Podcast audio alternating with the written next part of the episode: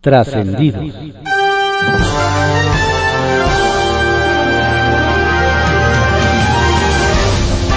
Continuamos con la audiosíntesis informativa de Adriano Ojeda Román, correspondiente a hoy, miércoles 23 de marzo de 2022. Demos lectura a algunos trascendidos que se publican en periódicos capitalinos de circulación nacional. Templo Mayor, por Fray Bartolomé, que se publica en el periódico Reforma. A tono con los días de Cuaresma, el morenista Cuitláhuac García es el rey del carnaval de la ilegalidad en Veracruz cosa de ver que, a casi un mes de que la Suprema Corte invalidó por inconstitucional el delito de ultrajes a la autoridad, sigue vigente. El Congreso veracruzano se dio por enterado de la resolución del Poder Judicial, pero no ha movido un dedo para actuar en consecuencia. Es decir, todavía hay gente presa por un delito que se inventó el gobernador para perseguir a quien le resultara incómodo. Inclusive colectivos de abogados acudieron el otro día ante el legislativo para exigirle que se publique la derogación del delito en la Gaceta Oficial del Estado. Y le dijeron que sí, no más que no les dicen cuándo. Vaya músculo demostraron al estrangular caminos y carreteras en 18 estados los transportistas que encabeza Rafael, Rafael Ortiz Pacheco, mejor conocido como El Búfalo. El dirigente de la AMOTAC, se lanzó durísimo contra las autoridades federales, en especial de la Secretaría de Comunicaciones y Transportes, al decir que llegaron para robar y no para resolver. Y ya dejó en claro que quiere una audiencia con el presidente de la República. Aunque no hay una cifra oficial, se calcula que la organización agrupa a más de 50.000 afiliados pequeños y medianos propietarios de empresas de transporte que representan más de 300.000 camiones en todo el país. A lo largo de los últimos años, el grupo ha venido escalando su fuerza y su presencia, realizando paros nacionales que cada vez resultan más notorios. Se trata de la corriente disidente del sector transportista ajena, por ejemplo, a la Canacar. ¿Qué piden? Casi nada seguridad en las carreteras, que no les inventen impuestos las autoridades municipales y estatales, que se derogue la carta aporte, que les bajen los peajes en las casetas. Ah, y que la Guardia Nacional deje de extorsionar a los trabajadores del volante. Algo anda mal cuando al día siguiente de inaugurar su aeropuerto el presidente habla de ayudas y no de infraestructura. Mientras Andrés Manuel López Obrador se vuelve a lanzar contra sus enemigos imaginarios, hay un asunto en torno a la IFA que requiere atención. En la ceremonia del lunes, Claudia Sheinbaum presumió que con el Felipe Ángeles finalmente se tiene un sistema aeroportuario metropolitano. Sí, ¿cómo no? No hay manera de hablar de un sistema cuando el Aeropuerto Internacional de la Ciudad de México está saturado y requiere mantenimiento mayor. El AIFA no tiene conectividad y sigue en obra gris. Y el de Toluca, sorpresa, no opera vuelos comerciales. La terminal mexiquense está a tal grado abandonada que solo maneja vuelos privados. Así que cualquier ayuda está mejor preparada que el sistema aeroportuario metropolitano. Circuito Interior, que se publica en el periódico Reforma. No hay plazo que no se venza, ni denuncia que no se presente. La alcaldesa de Naucalpan, Angélica Moya, dará a conocer hoy las acciones legales contra exfuncionarios que provocaron una deuda municipal de 3.174 millones de pesos. Lástima, pero la exedil Patricia Durán deberá interrumpir su campaña de promoción de la revocación del mandato ajeno para buscar una defensa de la gestión propia. Muy mal informados estaban algunos de los líderes sindicales del Instituto de Educación Media Superior IEMS, pues ellos seguían esperando la huelga, que otros líderes ya habían conjurado. El James informó ayer que desde el 19 se firmó el contrato colectivo con lo que quedó sin efecto la posibilidad del paro laboral. Personal médico tomó con reserva la confirmación por parte de la Ciudad de México respecto a que hay desabasto de algunos medicamentos en los hospitales capitalinos. Les da coraje que hasta ahora admitan lo que ellos han denunciado, incluso antes de la pandemia, pero no dejan de verlo del lado amable, pues para resolver un problema, aunque tarde, primero hay que reconocerlo. Línea 13, que se publica en el periódico Contrarréplica. Nombran consejero. Este martes, el Pleno del Congreso de la Ciudad de México aprobó el nombramiento de Genaro Lozano como integrante del Consejo de la Comisión de Derechos Humanos de la Ciudad de México. La diputada Marisela Zúñiga recordó que el pasado mes de noviembre se notificó que existía una vacante en el Consejo, razón por la cual se realizó el proceso de selección. Lozano, a través de sus redes sociales, agradeció la distinción para acompañar la promoción y difusión de los derechos humanos, junto a Nacheli Ramírez. Por su parte, la jefa de gobierno señaló que su presencia apoya el fortalecimiento de una ciudad de derechos. Cuestionan licencias. La licencia solicitada por la diputada del PT, Circe Camacho, generó polémica en el Congreso de la ciudad y no precisamente porque el motivo haya sido maternidad. El diputado del PAN, Federico Dorin, señaló que la licencia por maternidad es completamente válida, pero dijo que lo que no es justo es que Morena haya generado una crisis permitiendo la licencia de 11 diputados de su bancada para hacer proselitismo electoral en favor del presidente Andrés Manuel López Obrador. Acciones preventivas. El Congreso de la Ciudad aprobó reformar la Ley de Educación de la Ciudad de México a fin de incluir planes y programas para concientización acerca de la autoexploración periódica mensual en materia de cáncer de mama, considerado las, las, características regionales y culturales de la población, además de que se busca aminorar el impacto publicitario en menores para reducir el consumo de productos derivados del tabaco en escuelas primarias, secundarias y bachillerato. El diputado Jesús Martín del Campo resaltó la importancia de realizar acciones preventivas con el fin de identificar el cáncer de mama oportunamente. Ajedrez extracurricular. El Congreso de la Ciudad aprobó modificaciones al artículo 7 de la Ley de Educación de la Ciudad de México, por el cual se busca establecer la práctica del ajedrez como actividad extracurricular, con el propósito de incrementar las funciones cognitivas de la niñez y adolescentes que estudian en alguna escuela pública de la ciudad. La iniciativa del diputado Cristian Moctezuma plantea que se ha comprobado científicamente que la práctica del ajedrez mejora las funciones cognitivas, por lo cual puede retrasar los síntomas relacionados a demencias seniles como el Alzheimer. Kiosco, que se publica en el periódico El Universal. Tambores de guerra entre morenistas suenan en Acapulco. Donde está bueno el pleito entre morenistas, nos platican, es en Guerrero, entre la actual alcaldesa de Acapulco, Abelina López Rodríguez, y su antecesora, Adela Romano Campo. Nos relatan que este fin de semana reapareció doña Adela en un evento de mujeres donde negó que en su administración haya habido corrupción en una obra en la ribera de la sabana y minimizó los señalamientos en su contra. Pero doña Abelina no se la guardó. Ya aseguró que ser de Morena no significa solapar a otro moreno, que la institución está por encima de cualquier partido político y para rematar señaló algo que resonó como advertencia. No vengo a solapar a nadie. Quien tenga que ir a la cárcel, irá a la cárcel. Dicen por ahí que cuando el río suena, agua lleva aparece crédito sin explicación.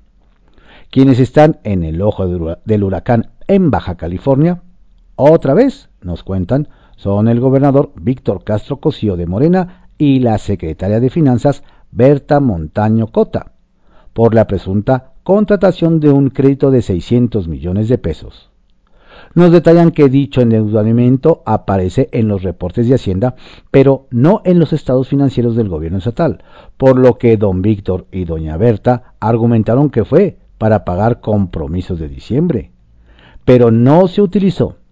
Sin embargo, la aclaración dejó más dudas que respuestas, pues don Víctor había presumido apoyo financiero del gobierno federal, por lo que más de uno le recordó aquello de no mentir, no robar, no traicionar. ¡Auch! Edil anda buscando palancas. Desde Chihuahua nos comentan que varios se preguntan qué hacía el exalcalde de Ciudad Juárez y actual diputado federal de Morena, Armando Cavada Alvidres, en la inauguración del AIFA. Como si nada pasara cuando en la frontera se la empiezan a enturbiar las aguas. Nos refieren que hace unos días la síndica municipal Esther Mejía Cruz anunció que interpondrá una denuncia penal ante la Fiscalía Anticorrupción Federal por un presunto desfalco por el arrendamiento de vehículos para patrullas en la administración de don Armando, por lo que nos dicen los detractores del exedil especulan que anduvo por Santa Lucía buscando padrinos que le echen la manita. Por si salen más detallitos de sus dos administraciones como alcalde independiente. ¡Qué mal pensados! Magistrado va contra su estigma. Quien sufrió un traspié en sus aspiraciones de reelección en Morelos nos comparten fue el magistrado presidente del Tribunal Superior de Justicia Estatal, Rubén Jasso Díaz, por el polémico caso de las dos menores de edad de nacionalidad mexicana israelí, arrebatadas a su madre de nacionalidad mexicana nos aseguran que, por este tema, los momios de Jaso Díaz se redujeron sustancialmente y ahora tendrá que remar contracorriente para convencer a sus compañeros magistrados de que aún es buena opción su continuidad, a pesar de cargar con un estigma de insensibilidad y que es proclive a pasar por alto casos de corrupción en ese poder, por lo que ahora todo se torna cuesta arriba. ¡Sas! Trascendió, que se publica en el periódico Milenio. Trascendió que la secretaria de Educación Delfina Gómez mandó a decir a los integrantes de la Junta de Coordinación Política de la Cámara de Diputados que siempre no asistirá hoy a la reunión prevista para hablar de la cancelación del programa de escuelas de tiempo completo, pero que esta semana les notificará nueva fecha para el encuentro lo cual agravió tanto a los líderes parlamentarios del PAN, Jorge Romero, del PRI, Rubén Moreira, y del PRD, Luis Cházaro, que en una declaración conjunta instaron a la maestra a no postergar más la conversación, pues en caso contrario pedirán su comparecencia ante el Pleno Cameral. Trascendió que desde la cúpula del PRI ya evalúan qué hacer con el tema de el gobernador de Oaxaca, Alejandro Murat, quien inició una cruzada contra el PAN, como reveló en entrevista con Milenio la semana pasada, por lo que en Insurgentes Norte el análisis fue coincidente. Creen que el mandatario defiende los principios juaristas para lanzar un guiño y vacunarse con el presidente Andrés Manuel López Obrador en la antesala del fin de su gestión, a fin de buscar sumarse al gobierno federal. A ver trascendió que dentro y fuera del el Estado de México hay gran expectativa por el despegue económico que conllevará el recién inaugurado AIFA en la entidad, donde el gobernador Alfredo del Mazo ha impulsado la inversión con la constante llegada de firmas y la expansión de otras. El nuevo aeropuerto llega a fortalecer la conectividad, infraestructura y confianza para hacer negocio y generar fuentes de trabajo en ese territorio.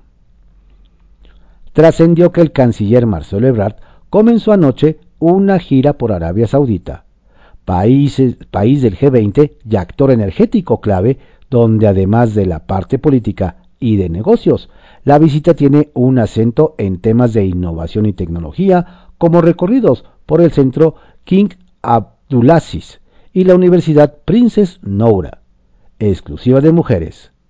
La escala en Riyadh, punto de reunión con su homólogo saudí Faisal bin Farah, es parte de una travesía por Medio Oriente e India.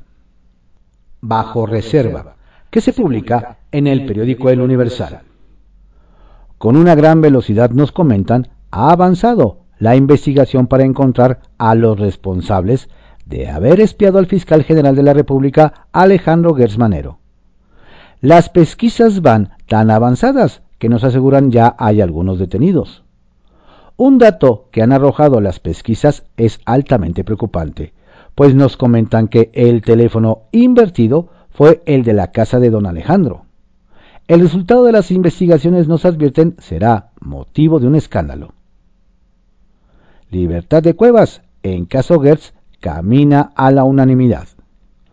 Luego de que se conoció el proyecto del ministro Alfredo Gutiérrez Ortiz Mena en el que propone al Pleno de la Suprema Corte de Justicia de la Nación conceder un amparo liso y llano a Laura Morán y a Alejandra Cuevas para cancelar los procesos iniciados en su contra por la muerte del hermano del fiscal Alejandro Gersmanero, nos aseguran que se perfila que el proyecto reciba un apoyo unánime de las 11 ministras y ministros integrantes del máximo tribunal del país. El amparo implicaría la inmediata libertad de Cuevas, quien se encuentra presa desde octubre de 2020. Nos, aseguran que es muy probable que el proyecto sea votado a favor por todos los 11 integrantes del Pleno de la Suprema Corte. Nos recuerdan que cinco ministros y ministras se habían ya pronunciado a favor de la libertad de la señora Cuevas, y a estos votos se sumaría el del ministro Gutiérrez Ortiz Mena, con lo que se alcanzarían los seis necesarios para que el amparo sea concedido. Sin embargo, nos hacen ver que hay altas probabilidades de que las cuatro ministras y los siete ministros apoyen el proyecto de don Alfredo, que será discutido y votado el lunes. Vigiano suma a operador con experiencia. Uno de los más animados durante el registro de Carolina Vigiano como candidata de Vapor Hidalgo, coalición entre el PAN, PRI y PRD, fue el exgobernador prista de esa entidad, Francisco Olvera Ruiz. Nos dicen que doña Carolina y las dirigencias de los partidos buscan aprovechar la experiencia del exmandatario y por ello le han sido encomendadas varias tareas durante la campaña, entre ellas la de ir sumando a priistas y simpatizantes que han tomado distancia, pero quieren respaldar a la candidata. Olvera, nos aseguran, será uno de los operadores finos de una contienda que es vital para la coalición y para el horizonte de 2024. De Gives con un pie en la embajada en Venezuela. Esta semana, ante la Comisión de Relaciones Exteriores del Senado, se prevé la comparecencia del ex líder de la coalición obrera campesina estudiantil del Istmo, COSEI, Leopoldo de Gives amigo del presidente López Obrador y perdedor de la candidatura de Morena en Oaxaca. Don Leopoldo ha recibido el beneplácito del régimen de Nicolás Maduro, que ha saludado con entusiasmo su designación por parte del presidente mexicano. De Gives, nos comentan, es cuestionado por la oposición por carecer de experiencia diplomática y por haber sido denunciado por invasiones de terrenos. Sin embargo, la mayoría de Morena le dará su beneplácito para viajar a Caracas y pronto estará en el Palacio de Miraflores entregando sus cartas credenciales al presidente Maduro. Confidencial, que se publique en el periódico El Financiero. PRI a la prueba de lealtad. Nos comentan en el PAN y PREDE que una vez más el PRI tendrá que mostrar lealtad a la coalición Va por México y es que Acción Nacional canceló su canal de diálogo con la CEGOP. Al PRD nunca lo ha invitado ni lo invitarán, pero nos aseguran que los priistas no han dejado de dialogar todo este tiempo con el presidente, con Adán Augusto López y con Ignacio Mier en San Lázaro. Lo que anticipan es que pedirán que el tricolor se sume a nosotros y nos responda a invitaciones sospechosas del gobierno. Aunque admiten que eso se ve difícil por la cercanía de sus gobernadores con AMLO. Ortiz Mena hace correctamente su trabajo. el ministro Alfredo Gutiérrez Ortiz Mena presentó una ponencia, hecha pública ayer, que perfila la liberación de Alejandra Cuevas en el litigio en el que participa el fiscal Alejandro Gertz. El ministro no solo propone lo que el sentido común y los derechos humanos señalan, sino que además realizó el trabajo en un lapso breve, lo cual en este caso es crítico. Veremos qué sucede en el pleno del próximo lunes, pero apunta a que esta ponencia va a tener el respaldo de la mayoría. Ratifican sanción al verde y 77 influencers el Tribunal Electoral del Poder Judicial de la Federación ratificó la multa de 118.5 millones de pesos al Partido Verde, 25% de su financiamiento anual y un millón derivado entre 77 famosos e influencers que en el pasado proceso electoral se prestaron a violar la ley electoral, emitiendo mensajes llamando al voto a favor del partido del Tucán. Entre los multados están Gabriel Soto, Bárbara de Regil, Celia Lora, Laura G., Gretel Valdés, Raúl Araiza, Mónica Noguera, Isabel Madow y Raquel Vigorra, quienes deberán pagar una multa de entre 4 mil y 100 mil pesos y mantener un desplegado en sus redes sociales. Les salió barato si consideramos que varios de ellos, incluso el partido, son reincidentes. Famosos contra el tren Maya. Y hablando de celebridades, circula ya profusamente un video en el que varios famosos se pronuncian en contra del tren Maya, advirtiendo de la deforestación y la contaminación de cenotes y ríos subterráneos en territorio maya. Salen a cuadro actores como Eugenio Derbez y Bárbara Mori, y cantantes como Rubén Albarrán de Café Tacuba y Natalia Lafourcade. El exhorto, seguro, lo saben será, como un llamado a misa y topará con pared. Ciencia prioritaria. Este miércoles, diputados y senadores darán a conocer el proceso para la dictaminación de una ley de ciencia y tecnología. Para ello, las comisiones respectivas de ambas cámaras harán el anuncio en un encuentro conjunto en el que también se definirá a un grupo de trabajo que procesará las propuestas que se han recibido en el acto estarán el rector de la UNAM, Enrique Graue, y el director del Politécnico, Arturo Reyes Sandoval, así como personal de CONACIT e incluso representantes de empresas como Huawei, Google y Android. Pese a un posible consenso y aún así está la ley, se aprobará. ¿Tendría el apoyo presupuestal del gobierno federal, que se dedica a perseguir científicos en lugar de delincuentes? Es pregunta. El posible retorno de López Betancourt. Crece la preocupación en un sector de la comunidad académica y estudiantil de la UNAM, pues al parecer hay una clara intención de Eduardo López Betancourt de regresar como académico de la Facultad de Derecho. Señalan incluso que el profesor emérito mueve piezas de su ajedrez político para lograrlo pese a estar bajo proceso penal por acoso sexual agravado y trato inhumano contra una mujer.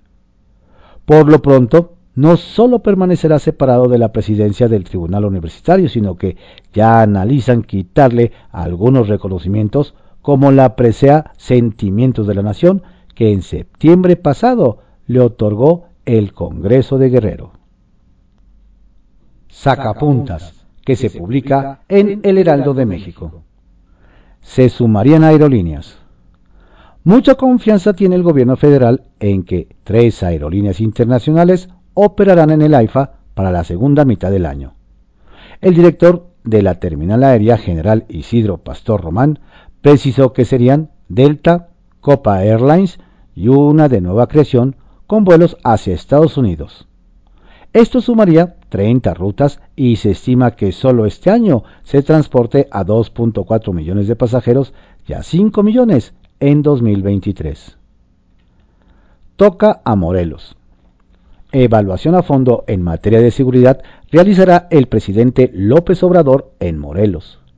El próximo viernes el mandatario acude a Cuernavaca, capital del estado, donde tendrá un encuentro para esta toma con el gobernador Cuauhtémoc Blanco.